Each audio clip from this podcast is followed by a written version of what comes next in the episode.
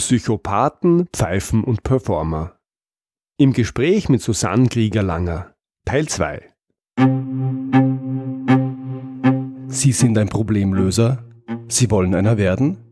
Dann sind Sie hier genau richtig. Mein Name ist Georg Jocham. Willkommen zu meinem Podcast Abenteuer Problemlösen.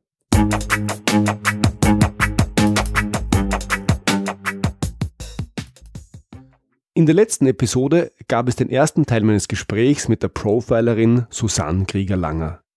Sie löst Probleme, bevor sie entstehen. Sie identifiziert die Bösen und Schädlichen, bevor sie Schaden anrichten können. Sie schützt Performer vor Pfeifen und Psychopathen. Susanne Krieger-Langer löst ein Problem, von dem die meisten bisher nicht wussten, dass es sich überhaupt lösen lässt. Hier der zweite Teil meines Gesprächs mit ihr, in dem sie auch darauf eingeht, wie Profiler bei Verhandlungen unterstützen. Wir hatten den Psychopathen. Wie ist es denn mit Pfeifen? Äh, sind die dann vergleichsweise ungefährlich? Was ist eine Pfeife? Was macht die Pfeife? Also der Psychopath ist mit Sicherheit hochgradig gefährlich. Ähm, gleichzeitig hat der jetzt nicht die allergrößten emotionalen Aktien dabei. Also da, wenn man jetzt da nicht auf Rache sind oder solche Sachen, sondern einfach abspringt ähm, von diesem äh, Zug, der da in den Abgrund fährt.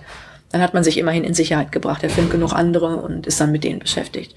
Die Pfeifen wirken sehr harmlos.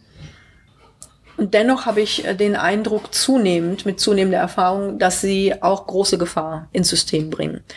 Eine Pfeife, kurz definiert, ist jemand, ich sag mal von Beruf Sohn oder Tochter, sieht sich kurz vor Kanzler, bekommt aber keine PS auf die Straße. Das sind keine Low-Performer, sondern das sind Leistungssimulanten. Das okay. sind Personen, die gerne auch den Applaus wollen, narzisstisch, aber nicht dafür bereit sind, was zu tun, was wieder der Narzisst täte. Ja. Also eine, eine Pfeife entsteht dadurch, dass Eltern nicht ihr Kind auf die Welt vorbereiten, sondern die Welt auf ihr Kind vorbereiten. Ja, ich und, habe ein Bild. Und die Person glaubt immer noch, sie sei das goldene Kalb, das alle umtanzen müssen. Ja. Ja, also da werden ja ähm, ich sag mal, da werden ja 15-Jährige äh, dafür beklatscht und applaudiert, dass sie alleine aufs Töpfchen gehen können. Also das ist eine völlig absurde, ja, ich sage mal, äh, ein absurdes Pampern von Personen, die eigentlich längst erwachsen werden müssten. Bei den Pfeifen ist es so, die sind nicht reif. Und das Verrückte dabei ist, die Pfeife spürt natürlich, dass sie so nicht mithalten kann mit den Performern. Und jetzt muss sie sich was überlegen. Wie mache ich denn das, dass ich mich trotzdem noch gut fühle? Ja. Und ähm, sie benutzt ihren Bezugsrahmen wie einen, ich sag mal, mentalen Schalldämpfer. Das heißt, alles, was der Pfeife nicht passt an Informationen, dringt gar nicht wirklich in ihr Hirn vor. Mhm. Das lässt sie einfach an sich abtropfen wie an der Regenhaut.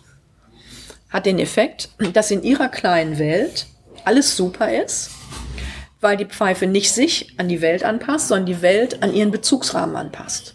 Das heißt, was immer der Pfeife begegnet, wird redefiniert, so dass die Pfeife immer gut dasteht. Und ich glaube, das kennen wir alle, dass wir uns mit Leuten unterhalten und merken, die sind auf einer völlig anderen Frequenz. Da kommt überhaupt nicht an, was ich an Kritik sende. Mhm. Ja, ja, unbedingt. Und man fragt sich, wie kann man sich denn so dermaßen dämlich anstellen? Spreche ich nicht Deutsch oder was passiert da?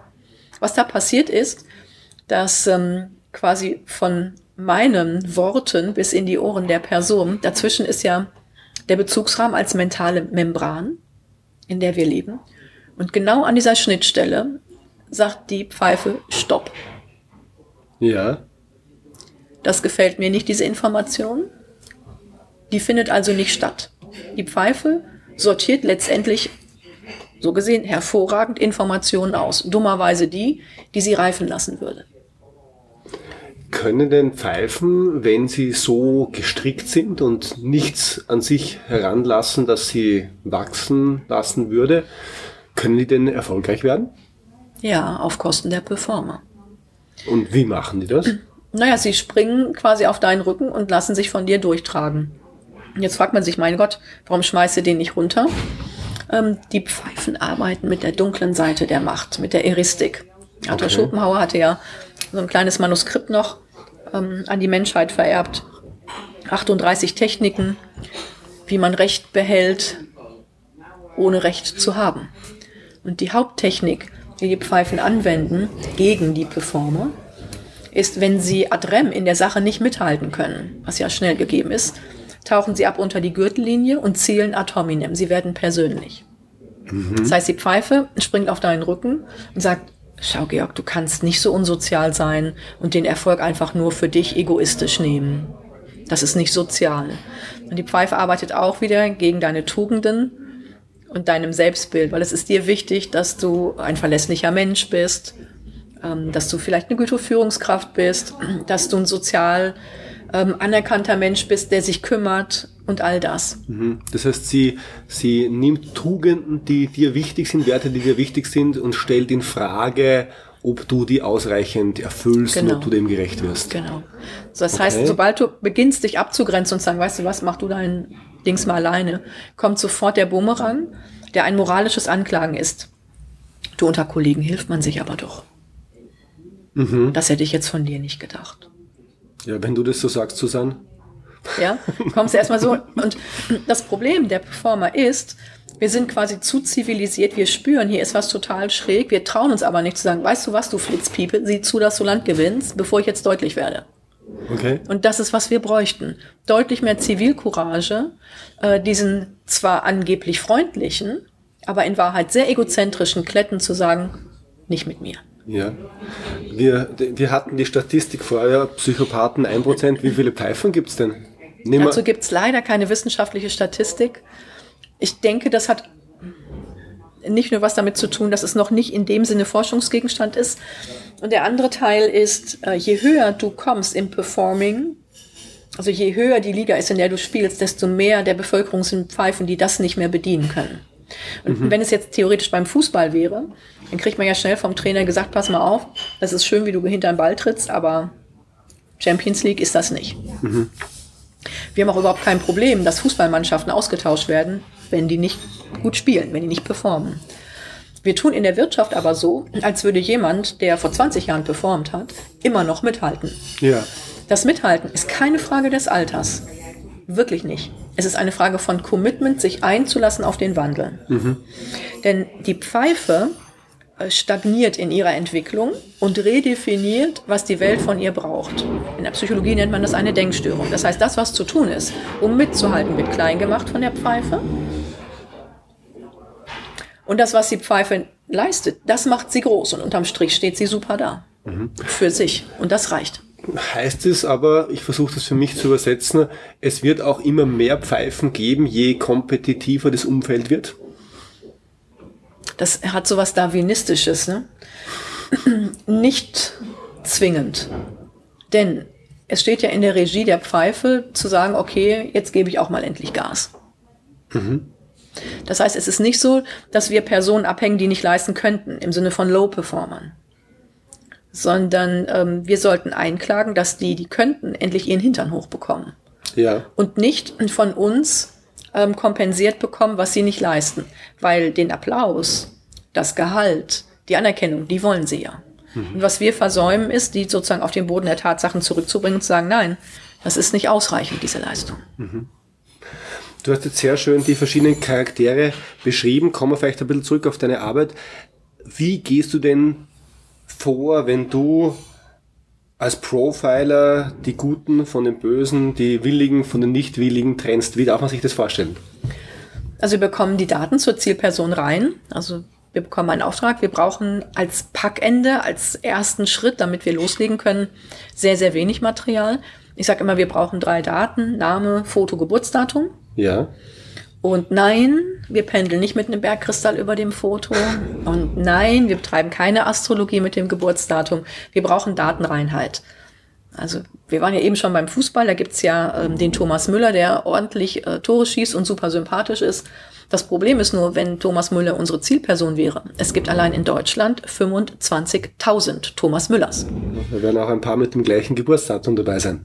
Genau, darum brauchen wir diese drei Daten. Mhm. Und ähm, sozusagen der erste Teil äh, der Kaskade, das sind die Researcher, das heißt, sie schreiben selbstlernende Algorithmen zur Zielperson und alles Material darüber wird aus dem Netz gesaugt. Deswegen, ich liebe das Internet, das ist wunderbar. Wir werden oft gefragt, ja, brecht ihr in geschlossene, verbotene Systeme ein? Und ähm, die Leute sind relativ enttäuscht, wenn wir sagen, es tut gar nicht Not. Der Mensch ist so mitteilsam, das äh, ist überhaupt nicht notwendig. Mhm. Und früher haben wir noch, also vor fünf Jahren, drei bis fünf Tage gebraucht, um alles nötige Material zusammenzusuchen. Das sind jetzt drei bis fünf Minuten pro Zielperson. Das geht rubbel die Katz. Dann habt ihr alle Daten, dann müsst ihr die noch sichten und einordnen. Das geht wirklich alles so schnell? Das Sammeln der Daten geht so schnell. Ja. Und ähm, dann kommt die zweite Staffel sozusagen. Das sind ähm, die Analysten, pro Zielperson zwischen 9 und 15 Analysten, je nachdem, welches Material uns vorliegt, die dann ihren Teilmaterial bearbeiten und diese Puzzlestücke des Charakters ähm, in den Code einfügen. Warum sind das so viele Analysten? 9 bis 15 sind, ist eine Menge. Ja, aber mit einer Methode kannst du diese komplexe Struktur von Mensch niemals berechnen. Das ist völlig absurd. Ja. Ja. Das heißt, jeder von denen hat ein eigenes Spezialgebiet Ja. und das schaut er sich isoliert an. Definitiv. Ja. Und am Schluss kommst du als Profilerin und fügst das zusammen zu einem Gesamtbild. Das, die Analysten sind auch Profiler. Ich gehöre zu den Interpretern. Ich Ja. habe den Character Code vor mir. Und genauso wie ITler sagen, Code is Poetry, sagen wir auch, Character Code is Poetry. Da ist unglaublich viel Schönheit drin. Ja. Es ist eher schmerzhaft, wie wenig Menschen ihr Potenzial verstehen und nutzen. Ja. Viele wissen es gar nicht. Also sie wissen nicht, ähm, was in ihnen an Talenten liegt. Sie wissen gar nicht, was das Einzigartige ist, was jeder mit reinbringt. Also was sozusagen den Durchbruch bedeuten würde. Ja. Das ist ähm, schmerzhaft zu sehen, wirklich. Ja. Und ich bin diejenige, die zum Auftraggeber geht und dann das Phantombild lebendig werden lässt. Und sagt, okay, was ist die Situation? Wie wird dieser Charakter typischerweise wann reagieren? Und das, was wir tun, äh, die Analyse und Berechnung, das ist vollkommen geräuscharm. Das bekommt der Kandidat niemals mit. Jetzt habe ich ein Bild vor Augen. Heißt das, wenn ich die Zielperson bin, dann weißt du ein paar Tage später mehr über mich, als ich es selber weiß? Also 24 Stunden später. Maximum. Also bei Verhandlungen ist es so, dass ähm, oft die gegnerische Mannschaft, sage ich immer, ausgetauscht wird, um Stress zu erhöhen und ähm, Beziehungsaufbau zu verhindern. Und dann müssen die Experten halt nochmal irgendwie eine Viertelstunde irgendwie ziehen, dann sind wir wieder on. Okay, das heißt in großen Verhandlungen, in großen Vertragsverhandlungen, in, und bei Unternehmensverkäufen, was weiß ich, da hat jede Partei Profiler im Hintergrund oder eine und dann Es könnte Vorteil? sein, sagen wir mal so, es könnte sein, es ist nicht unwahrscheinlich. Was mich oft wundert ist, dass gerade die ganz großen Konzerne sich so überschätzen, dass sie das gar nicht machen. Die können gar nicht verhandeln. Die arbeiten rein mit ihrer Macht. Deswegen hat David gegen Goliath oft ganz große Chancen, wenn die nur begreifen, Verhandlungen wirklich mal umzusetzen und sich von ihrer Angst lösen. Mhm. Das heißt, ich denke das jetzt weiter, wenn ich ein Mittelständler bin und ich habe Verhandlungen mit einem großen Konzern, dann wäre es besonders wichtig, das zu haben, weil dann habe ich auf einmal eine Waffe in der Hand, die vielleicht der andere gar nicht kennt. Das sagen? Interessanterweise ja. Weil das Problem beim Verhandeln ist oft, ähm, ich weiß auch gar nicht, wie das in die Welt kam. Es wird trainiert, wie Infantry zu arbeiten. Also mit so einem Argumentationsmaschinengewehr soll man durch die Gegend ballern. Dann kriegt man noch so ein paar Technik, um Druck zu machen und all das. Ähm, das ist ehrlich gesagt relativ amateurhaft. Wir denken vollkommen anders, wenn es an Verhandlungen in Grenzsituationen geht. Wir denken wie Scharfschützen, wie Sniper. Wir haben eine Kugel im Lauf. Und die Hauptarbeit ist nicht ähm, in der Verhandlung, sondern wir denken auch bei Sondereinsatzkommandos immer in drei Phasen. Preparing, Profiling, Performing. Preparing, ich als Handelnder, zum Beispiel in der Verhandlung, ich muss mich bestmöglich vorbereiten. Also ich muss Verhandlungstechnik natürlich drauf haben. Ich muss, das ist das Mitwichtigste, meine Nerven im Griff haben. Wir bauen mentale Sicherheitsarchitekturen zum Beispiel für Verhandler, dass eben so diese Aggression und der Stress abtropft. Ah, ich liebe denen. dieses Wort mentale Sicherheits. Äh, Ja, es ist wirklich wie bei einem Haus. Also du kannst dir vorstellen, bestimmte Dinge kommen nicht rein, da gehen sofort die Schotten dicht. Ja. Es geht sofort der Alarm an, wenn bestimmte neuralgische Punkte bei dir gedrückt werden, sodass du weißt, wie viel weiß die andere Person über dich, Okay, in welcher Tiefe. Und ähm, das ist wichtig für solche Verhandlungen. ja. So, dann kommt das Profiling, den Gegner ähm, analysieren und dann kommt das Performing. Ja, die Verhandlung an sich. Und ich sage mal, völlig falsch ist es, die Energie auf das Performing zu legen. ja. Ich gewinne nicht mit dem Performing. Ich gewinne mit der Vorbereitung. Mit dem Preparing und mit dem Profiling. Das Performing, da muss alles schon fix sein. Also der Sniper legt sich quasi auf die Lauer, hat eine einzige Kugel im Lauf, vielleicht noch eine zweite für einen unnötigen Fangschuss und wartet schlichtweg ab, bis der Gegner sich bestmöglich positioniert. Dann wird klack abgedrückt. Period. Und in Verhandlungen Stimmt dieses Bild auch? Definitiv. Also es wird immer wieder gesagt, bauen Sie sich Argumentationsketten, ähm, haben Sie einen Fächer von Argumenten äh, ja. dabei. Das ist völliger Irrsinn, denn ähm, allein psychologisch verfängt sich das meistens ins Negative. Stell dir vor, du hast zehn Argumente. Ja. Eines deiner Argumente bekommt neun Punkte. Das ist vielen nicht bewusst. Aber alles, was du argumentativ vorbringst, wird bei mir im Gehirn sofort mit einem Wert versehen, aber nach meinem Wertesystem, nicht nach deinem. Darum musst du dich so sehr darum kümmern, wie ich gestrickt bin. Ja. Profiling. So, dieses eine Argument bekommt bei mir neun Punkte und die, ach, sagen wir mal nicht so geizig, sagen wir mal elf Punkte. Von zehn. Nee, von keine Ahnung wie viel. Und ähm, die anderen neun, die du so hast, die haben jeweils nur einen Punkt. Und wir ja. landen bei 20 Punkten. Und du denkst dir, Mensch, 20 Punkte sind doch mehr als elf, oder? 20 Punkte sind mehr als 11, ja? Sind es nicht, denn du hast zehn Argumente dafür gebraucht. Am Ende steht da die 20 in meinem Gehirn, das teile ich durch 10, du bist mit zwei Punkten dabei. Okay. Hättest du die Nerven behalten, dein eines Argument nur zu schießen, nur damit zu arbeiten und nichts weiter zu tun, dann hätten sich diese elf Punkte verfangen. Ja. Und das ist das eine Argument, das ist das von, eine Argument. von dem man weiß oder von dem man vorher abschätzen kann, dass es wirken wird und ja. deswegen soll ich genau das verwenden und kein anderes. Genau. Okay, das ist spannend. Susanne, also ich bin unglaublich neugierig, ich bin kurz davor, dir einen Auftrag zu geben, mich als Person zu analysieren, damit ich weiß, wo meine Potenziale zu li liegen. You're welcome. mich würde jetzt interessieren, wenn ich als ganz normale Führungskraft oder als ganz normaler Mitarbeiter ähm, ja das höre, Kannst du äh, Tipps geben aus deiner Profiler-Erfahrung? Was können wir denn aus all dem lernen äh, im Umgang mit Pfeifen, mit Psychopathen, für Verhandlungen? Hast du ein paar Tipps für uns? Auf jeden Fall. Also für Verhandlungen spule ich nochmal zurück. Ähm, das eine Argument. Also das Wichtigste ist, die Nerven zu behalten, nicht mit viel um die Ecke zu kommen, sondern vorher vorzubereiten.